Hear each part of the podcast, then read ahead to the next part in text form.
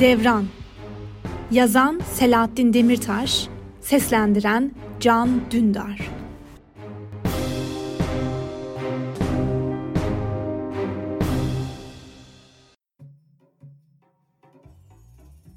Gün olur, devran döner.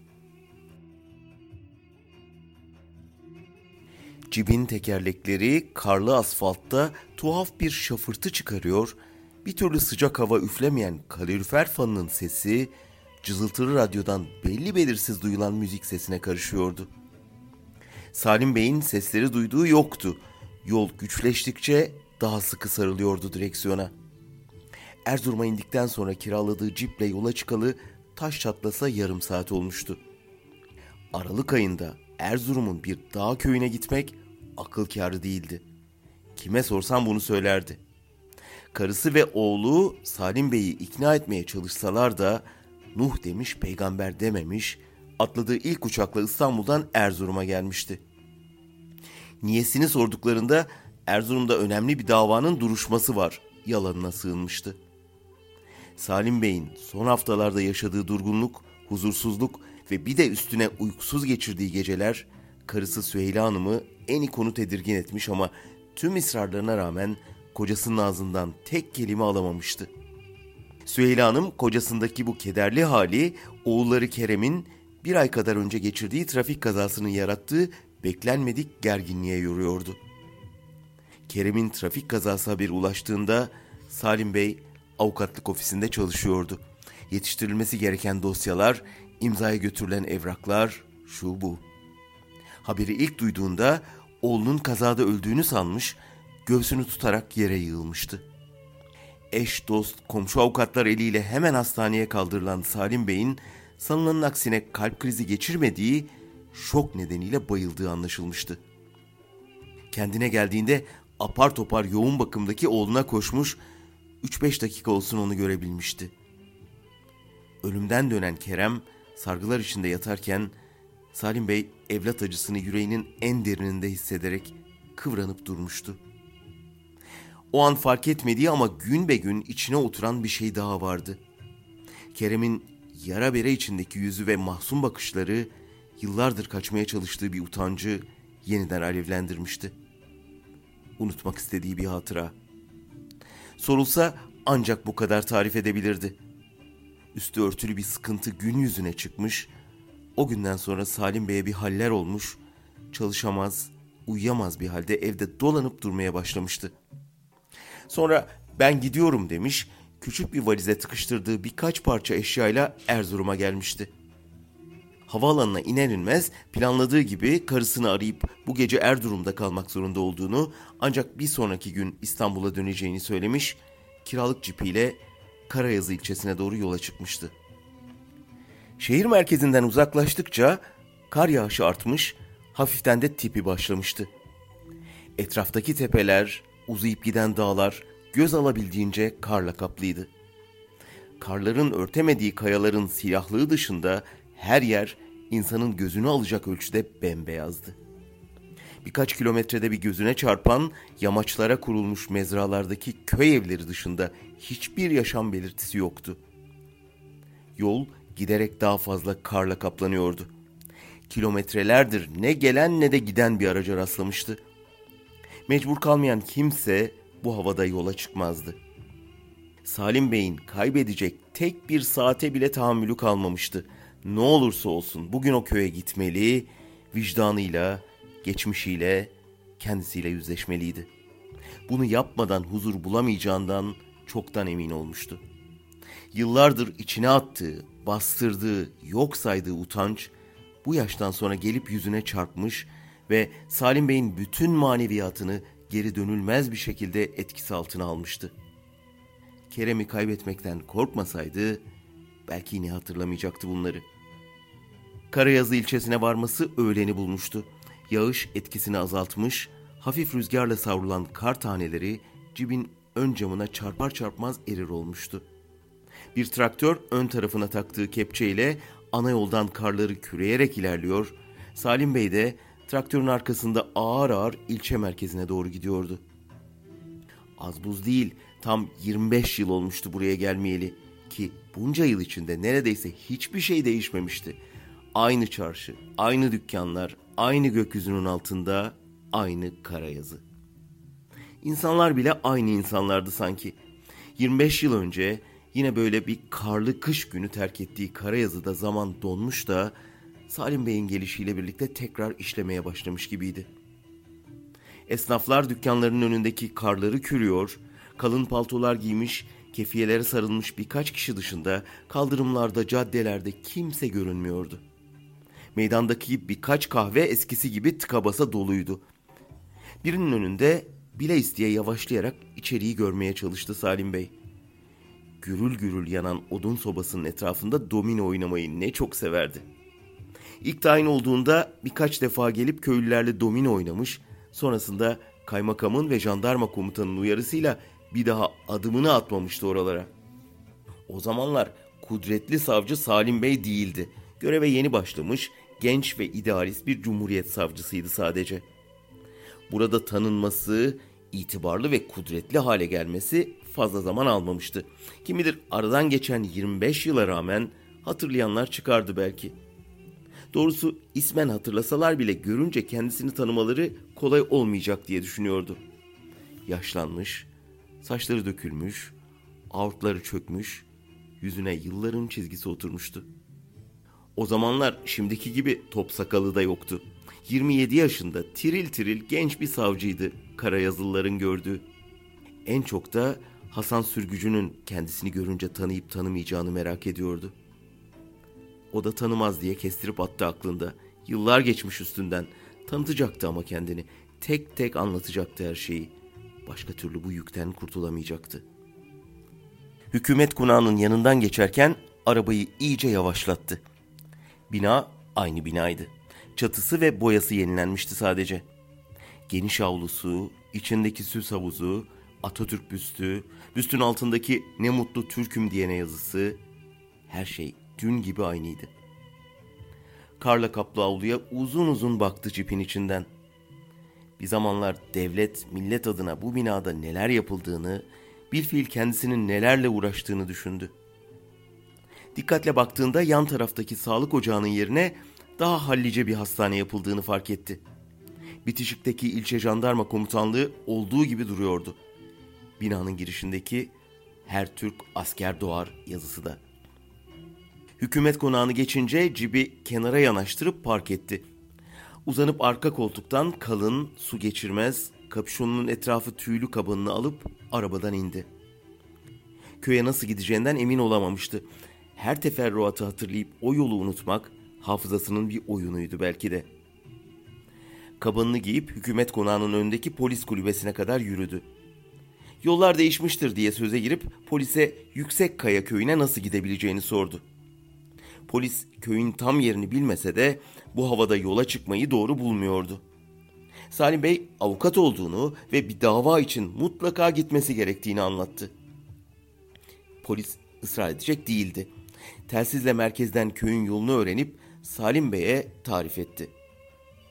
İlçe merkezinden 55 kilometre uzaktaydı köy. Normalde bir saatte gidilecek bir yol olabilirdi ama yol stabilize dağ yoluydu. Üstelik karla kaplıydı. Arabaya zincir takması ve bu şekilde 3-4 saat azami dikkatle gitmesi gerekiyordu. Salim Bey bir an bile tereddüt etmedi. Ne ilçede konaklamak, ne yemek yemek, ne de kimseyle yüz yüze gelmek istiyordu. Bagajdaki teker zincirlerini çıkarıp yol hazırlığına başladı. Bugün mutlaka bu işi bitirmeliydi. Hasan Sürgücü'yü görmeli, her şeyi anlatmalı ve bu ızdırabını hafifletmeliydi.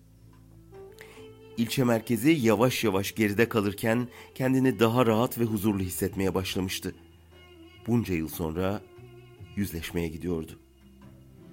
Zincir takılı dört çeker cibin tekerlekleri dağ yolunda yarıya kadar kara batmış vaziyette zorlukla ve ağır ağır dönüyor, kimi zaman kayıyordu.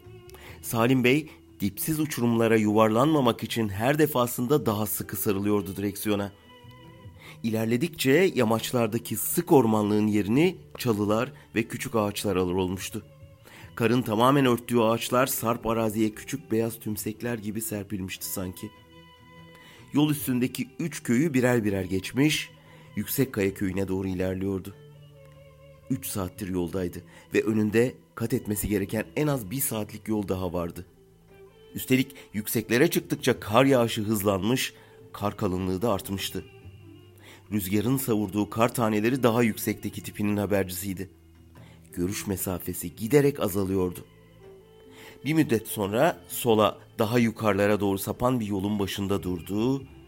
Arabadan inip karlara bata çıka yürüyerek karla örtülmüş tabelayı kabanının koluyla temizledi. Kurşun delikleriyle kaplı paslı tabelada Yüksek Kaya 8 kilometre yazısı güçlükle okunuyordu. Geri dönüp arabaya bindi, kıvrılarak uzayan köy yoluna saptı. Yarım saat sonra köyün silüeti göründüğünde hava kararmaya başlamıştı. Kara gömülmüş köy evlerini tam olarak seçemese de pencerelerinden cılız sarı ışığın yansıdığı birkaç evinde gösterdiği gibi küçük bir köydü burası. Tırmanması gereken dik bir yokuş kalmıştı önünde. Gazı kökleyip yokuşun ta başından kaptırarak bir defada tırmanmak istiyordu. Çok değil birkaç metre gidemeden tekerlekler patinaj yapmaya, araba uçuruma doğru kaymaya başladı. Salim Bey yaptığı birkaç denemeden sonuç alamayınca zorlamadı. Varmıştı işte köye. Küçük valizini alıp arabayı kilitledi, yokuşu yaya olarak tırmanmaya başladı. Birkaç adımda nefes nefese kalmıştı. Kar görüşünü iyiden iyiye kısıtlıyor, tipiye çevrilen rüzgar dik yokuşu tırmanmasını güçleştiriyordu. Uzaktan köyün içinden köpek avlamaları duyuluyor, vadide yankılanan insan seslerinin giderek kendisine doğru yaklaştığını fark edebiliyordu. Dura dinlene yokuşun ortalarına vardığında karşıdan kendisine doğru gelen birini gördü. Yürümekten vazgeçip beklemeye başladı. Rüzgarın uğultusu ve yankıdan dolayı giderek artan köpek seslerinin tam olarak ne taraftan geldiğini kestiremiyordu. Beklerken yolun sağındaki ağaçların arasından bir başka karartı daha çıktı. Gelenler iki kişiydi. Yanlarında iki çoban köpeği, ellerinde av tüfekleri vardı. Başlarına sarılı kefiyenin altından meraklı gözlerle bakan 18'inde var yok iki gençti bunlar. Hayalet görmüş gibi bir halleri vardı ya da Salim Bey'e öyle gelmişti. Kapüşonunu başından çıkardı, gençler karşılarında kır saçlı, top sakallı, yaşlıca bir şehirliyi görünce iyice şaşırdılar. Kendi aralarında Kürtçe bir şeyler konuştular, köpekleri sakinleştirdiler ve yarım yamalak bir Türkçeyle ''Hayırdır begim, yolumu kaybettiniz?'' dediler. Salim Bey ''Hayır hayır, yüksek kayaya gidiyorum diye yanıtladı. Gençler iyice şaşırdılar. Bu karda kışta tanımadıkları yaşlı bir şehirli adamın yüksek kayaya geliyor olmasına anlam veremedilerse de başka bir şey sormadılar. Her biri bir koluna girerek Salim Bey'in yürümesine yardım edip köye kadar çıkardılar. Yolda Salim Bey Hasan Sürgücü'nün evini sordu.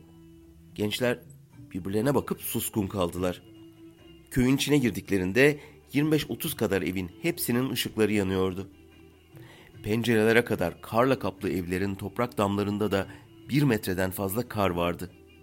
Bazı pencerelerden kendilerine bakan insanları seçebiliyordu Salim Bey. Yaşlıca bir adam evlerden birinden çıkıp karlara bata çıka onlara doğru geldi. Salim Bey'in elini sıkarak ''Hoş gelmişsiniz begim, ben muhtar Gıyasettin'im. Köyümüze şeref vermişsiniz, buyurun misafirimiz olun.'' dedi.'' Evden telaşla çıktığı belli olan muhtar bir eliyle kendi evinin kapısını gösterirken diğer eliyle de omzuna attığı siyah uzun paltosunu düşmesin diye önden bitiştirmiş tutuyordu. Kırlaşmış kısa sakalı, zayıf ve kırış kırış yüzü, çukura inmiş kara gözleriyle merak içinde bakıyordu Salim Bey'e. Salim Bey muhtara teşekkür ederek Hasan Sürgücü'nün evine gitmek istediğini söyledi. Muhtar da çocuklar gibi üstelemedi önlerine düştü ve köyün son evinin önüne kadar birlikte yürüdüler. Muhtar kapıyı yumruklayıp Kürtçe seslendi evdekilere. Kapıyı açan uzun beyaz sakallı, yaşlı adamı yıllar öncesinden hemen tanıdı Salim Bey. Hasan Sürgücü'ydü bu. Muhtarla Hasan Sürgücü kendi aralarında kısaca konuştular. Hasan amca hemen dışarı çıkıp Salim Bey'in elini sıktı iki eliyle.'' Salim Bey'in gözlerinin içine içine bakıp güler yüzle ''Hoş gelmişsin beyim, buyur içeri dışarıda kalma'' dedi. Salim Bey Hasan'ın yüzünde bir ifade aradı. Kendisini tanıdığına, hatırladığına dair bir ifade. Zerresi yoktu. Yaşlı adam uzaktan gelmiş yakın bir akrabasını görmüş gibi sıcak, içten karşılıyordu onu. Salim Bey muhtara ve iki gence teşekkür edip Hasan'ın peş sıra evden içeri girdi. Hasan amca kapıyı kapadıktan sonra evin içine doğru Kürtçe seslendi. Sesindeki telaştan evin hanımına misafire dair talimatlar verdiğini tahmin etti Salim Bey. Kabınını ve ayakkabısını çıkarıp köy odasından içeri girdiğinde iç taraftan çıkan tülbentli yaşlı kadın ona Kürtçe bir şeyler söyledi. Çiçekli kalın basma kumaştan lacivert elbisesi, ayağında el örmesi yün çorapları, başında beyaz tülbentiyle ellerini göğsünde birleştirmiş yaşlı kadın büyük bir saygıyla Salim Bey'e gülümsüyordu. Salim Bey karşılık verdi. Bu sıcak gülümsemeye rağmen kadının gözlerindeki hüznü ve yüzüne sirayet etmiş kederi görebiliyordu. Hasan amca kadının söylediklerini Türkçe'ye çevirdi. Hoş gelmişsiniz diyor begim. Türkçe bilmez kendisi. Salim Bey yol yorgunluğundan mı, günlerdir çektiği eziyetten mi bilemeden 52 yıldır yaşadığı, vatandaşı olduğu ülkesinde tek kelime bile Kürtçe bilmiyor olmanın ezikliğini ilk defa o köy evinde hissetti. Başını sallayıp gülerek bir şeyler geveledi ağzında. Kendine bile duyuramamıştı dediklerini. Hasan amca misafirini salonun ihtimamla istiflenmiş bir köşesine buyur etti. Muhtemelen biraz önce üstünde namaz kıldığı seccadeyi, 99'luk tesbihini ve yeşil namaz külahını hızlıca toplayıp duvardaki tahta rafın üstüne koydu. Kahverengi şalvarı, örme yün çorapları, yeleği ve son düğmesine kadar iliklenmiş kalın kumaştan kareli mavi gömleğiyle telaşla koşturan bu yaşlı adam Salim Bey'in hayal ettiğinden çok farklı görünüyordu. Uzun beyaz sakalı yer yer sarıyla gri arasında bir renge çalarken kısa kesilmiş saçları tamamen beyazlamıştı. Esmer teni saç ve sakalının akını belirginleştiriyordu. Kurumuş nasırlı ellerinin damarları derisinin üstünde gibiydi. Kırlaşmış kalın kaşları, iri siyah gözleri ve uzun yüzüyle ağır başlı bir bilge gibi duruyordu Hasan amca. Orta boyluydu. Buna rağmen heybetli bir görünüşü vardı. Yaşlı kadın sönmeye yüz tutmuş sobaya odun atıp ateşi canlandırmaya çalışırken Hasan amca da misafirinin sırtına yastık yerleştirmeye döşeyi denkleştirip rahat etmesini sağlamaya çalışıyordu. Karı koca kendisine tek kelime dahi soru sormamıştı. Bütün telaşları karlı bir kış günü karanlıkla birlikte gelen hiç tanımadıkları bir misafiri ağırlamaktan fazlası değildi. Hasan amca sana hemen sofra kuracağız diyerek yaşlı kadınla birlikte içeri girdi. Onlar mutfağa gidince Salim Bey etrafını daha bir dikkatle incelemeye başladı.'' Oda üç tarafında yere serili minderlerle tam bir köy odasıydı. Minderlerin üstündeki rengarenk kilimler, cacımlar, yerdeki halılarla birlikte tam bir renk cümbüşü oluşturuyordu. Yan duvarda işlemeli beyaz kılıfının içinde bir Kur'an-ı Kerim asılıydı. Karşı duvarda da bir av tüfeği, tüfeğin yanında fişeklikler vardı. Sırtını yasladığı duvara asılı olan çerçevedeki fotoğrafı sonradan gördü. Ayağa kalktı, yakın gözlüğünü çıkardı. Fotoğraftaki yüze, insanın içine işleyen çakmak çakmak gözlere bakmaya başladı. Hayır, Salim Bey ona bakmıyordu. Çakmak çakmak gözleriyle fotoğraftaki genç adam, devran sürgücü, yıllar yıllar öncesinden kendisine bakıyordu. 25 yıldır kaçmaya çalıştığı bu gözler, Salim Bey'i adeta esir almış, olduğu yere mıhlamıştı. Ne hareket edebiliyor ne de gözlerini fotoğraftan alabiliyordu. Sonradan renklendirildiği anlaşılan ve vesikalıktan büyütülmüş fotoğraftaki genç adam Salim Bey'in 25 yıldır üstünü örttüğü kabusuydu. Bunun için gelmişti yüzleşmeye, hesap vermeye. Salim Bey yılların nuktedir savcısı, acar avukatı şimdi Devran'ın fotoğrafının karşısında sanık gibi dikiliyor, kıpırdayamıyordu. Sofra serildiğinde güçlükle kendini toparlayıp yerine oturdu Salim Bey. Odanın köşesinde kurulu kahverengi emaye kaplı soba gürül gürül yanıyor, Alevler üstündeki küçük delikten dışarı çıkmaya çalışıyordu. Salim Bey sıcaklığın yaydığı rehavetle açlığını hissetti. Hasan amca bir teviye mutfağa gidip geliyor, tabaklarla bal, tereyağı, çökelek, peynir, zeytin, elde ne varsa sofraya diziyordu. Yaşlı kadın elinde bakır bir tavayla gelip sobanın kıyısında durdu. Yaşından beklenmedik bir çabuklukla pişirdiği tereyağlı kavurmanın nefis kokusu çok geçmeden odayı doldurdu. Birkaç tane de yumurta kırdı kavurmanın üstüne. Hasan amca bir bohçadan lavaş ekmekleri çıkarırken kadın da sıcak tavayı sofraya Nihale'nin üstüne koydu. Salim Bey bütün bu olanları sessizce, büyük bir dikkat ve derin bir mahcubiyetle izlemişti. Onun kafasında defalarca evirip çevirdiği, nerede ne diyeceğini, ne duyacağını hayal ettiği, beklediği tablo bu değildi. İçeri girecek, Hasan sürgücüyü karşısına alıp bir çırpıda olan biteni anlatacak ve gerisini adama bırakacaktı. Adam kendisiyle kavilleşirse gece Erzurum'a dönecekti. Olmazsa bekleyecek, kaderine razı olacaktı. Her şeyi göze almış öyle gelmişti bu eve. Gel gör ki evden içeri girdiğinden beri hiçbir şey planladığı, kafasında kurduğu gibi gitmiyordu. Ne onlar bir şey sormuş ne de kendisi bir şey anlatmaya cesaret edebilmişti. Devran'ın fotoğrafından yayılan keder ve acı dışında kendisini rahatsız edecek hiçbir şey olmamıştı. Tam tersine doğup büyüdüğü eve yıllardır görmediği anne babasının yanına dönmüşçesine rahat, huzurlu hissediyordu kendini. Giderek şunun ayırdına vardı. Tuhaf bir biçimde yıllardır olmasını dilediği huzur, karlı bir kış gecesinde, bir dağ köyünde, küçücük bir odada karşısına çıkmıştı.'' Bunu bozmak, bu havayı dağıtmak istemiyordu. Mümkünse sonsuza kadar sürsün istiyordu bu an. Sanki affedilmiş, günahlarından arınmış gibiydi. Sanki ev sahipleri onu her şeye rağmen bağırlarına basmıştı. Oysa biliyordu. Ne onu tanımışlar ne de niye geldiğini anlamışlardı. Yemeğini yedikten sonra köşesine çekildi Salim Bey. Hasan amca sofra toplandıktan sonra gelip karşısına oturdu. Başı önde duran Salim Bey öylece baktı. Salim Bey'in mecali yoktu. Eli kolu düşüyordu. Bir türlü bakamadı Hasan amcaya. Sigara içer misin begim? Tütün getiren mi? diye sordu Hasan. İçmiyorum sağ olasın diye fısıldadı Salim Bey. Sustular bir süre karşılıklı. Salim Bey yüzüne bakmadan, bakamadan sordu Hasan'a.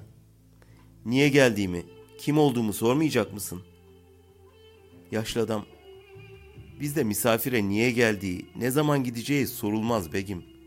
Kim olursa olsun evimizin eşiğinden içeri giren herkesin başımızın üstünde yeri vardır diye cevapladı.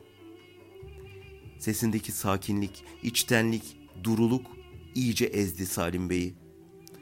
Oturduğu yerde biraz daha küçüldü kaldı. Konuşmak, anlatmak için zorladı kendini, kıvrandı, durdu. Hasan amca bir soru sorsa, bir sorgulasa, bir tek ters şey söylese ağlıya ağlıya anlatacaktı belki. Oysa ne soruyor ne sorguluyordu. Konuşamadı Salim Bey. Tutuldu kaldı. Hasan amca küçük bedenine yüklediği yün bir döşekle geldi az sonra. Yorgunsundur begim deyip hızla yer yatağını hazırladı. Dışarı çıkarken Allah rahatlık versin dedi. Sana da diyebildi güçlükle Salim Bey o gece ağzından çıkan bir iki cümleden birini daha söylemişti. O gece sıcak yün yorganın altında deliksiz, huzurlu bir uyku çekti Salim Bey. Sabah sobaya odun atan Hasan amcanın gürültüsüne uyandı. Gün yeni doğmuş, karın ışıltısı köy odasının küçük penceresinden içeriği aydınlatır olmuştu. Salim Bey elini yüzünü yıkayıp döndüğünde yatağının toplandığını, kahvaltı için yere sofra serildiğini gördü. Çaydanlıktan yayılan kaynamaya yüz tutmuş suyun fokurtusu odayı doldurmuştu. Yaşlı karı koca kahvaltıyı hazırlarlarken Salim Bey Devran'la göz göze gelmemeye çalışarak küçük pencerenin önünde durup dışarıyı izlemeye başladı. Köy bütünüyle kara gömülmüştü. Bacalardan çıkan ince dumanlar ve hareket eden köylüler olmasa dışarıda hiçbir şey fark edilmeyecekti. Etrafındaki yüksek, sarp dağların tamamı bembeyaz olmuş, ağaçlar karların ağırlığıyla eğilmişti. Sonsuza kadar burada böylece dikilip manzarayı izleyebilirdi Salim Bey. Üçü birlikte oturup sessizce kahvaltılarını yaptılar. Hasan amca çay doldurmak için birkaç defa kalktı. Her seferinde Salim Bey de yeltendi kalkıp çay doldurmaya ama izin vermedi yaşlı adam. Kahvaltıdan sonra e ben artık gideyim bana müsaade dedi Salim Bey.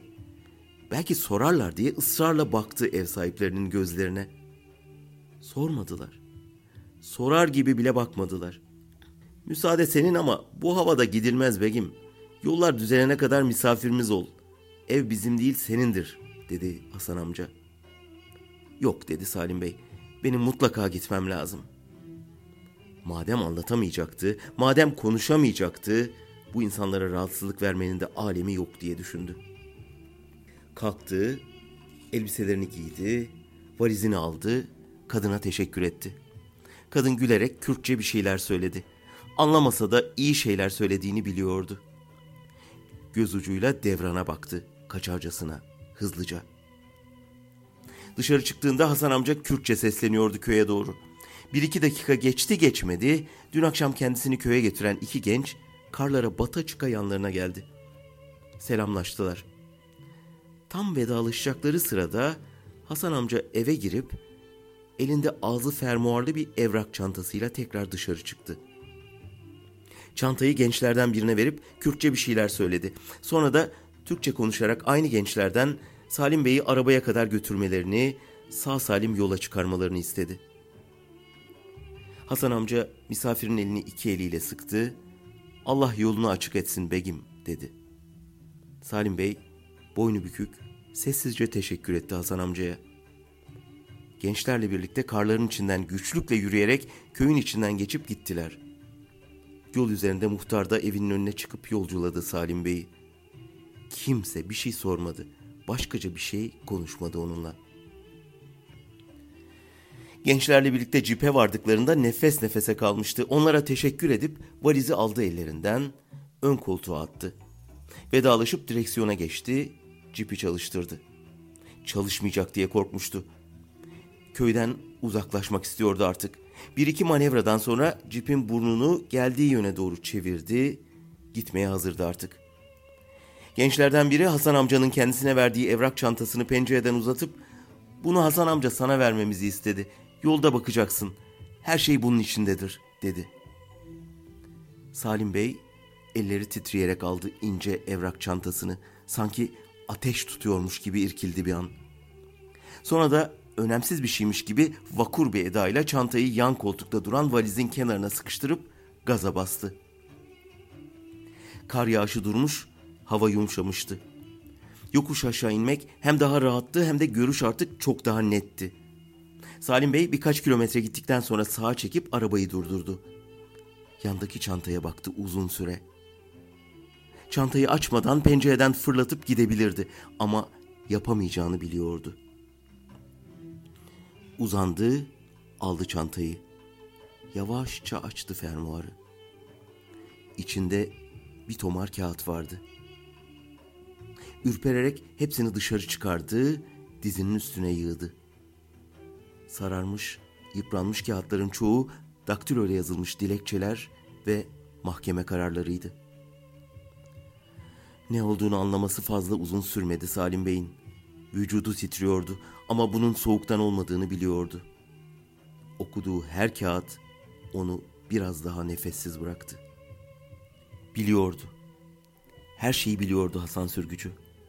Dün gece ilk gördüğü andan itibaren tanımıştı onu. Bundan şüphesi yoktu artık. Derin bir utançla, kederle okudu evrakları. Hasan Sürgücü, işkencede öldürülen oğlu Devran'ın hakkını tam 25 yıl aramıştı. Onlarca şikayet dilekçesi, onlarca takipsizlik kararı. Gazetede bu konuya dair çıkmış haberlerin sararmış kupürleri. En altta da Devran'ın siyah beyaz fotoğrafı. Salim Bey dağ yolunun ortasında karların içindeki cipte kendini bir ceset gibi hissediyordu.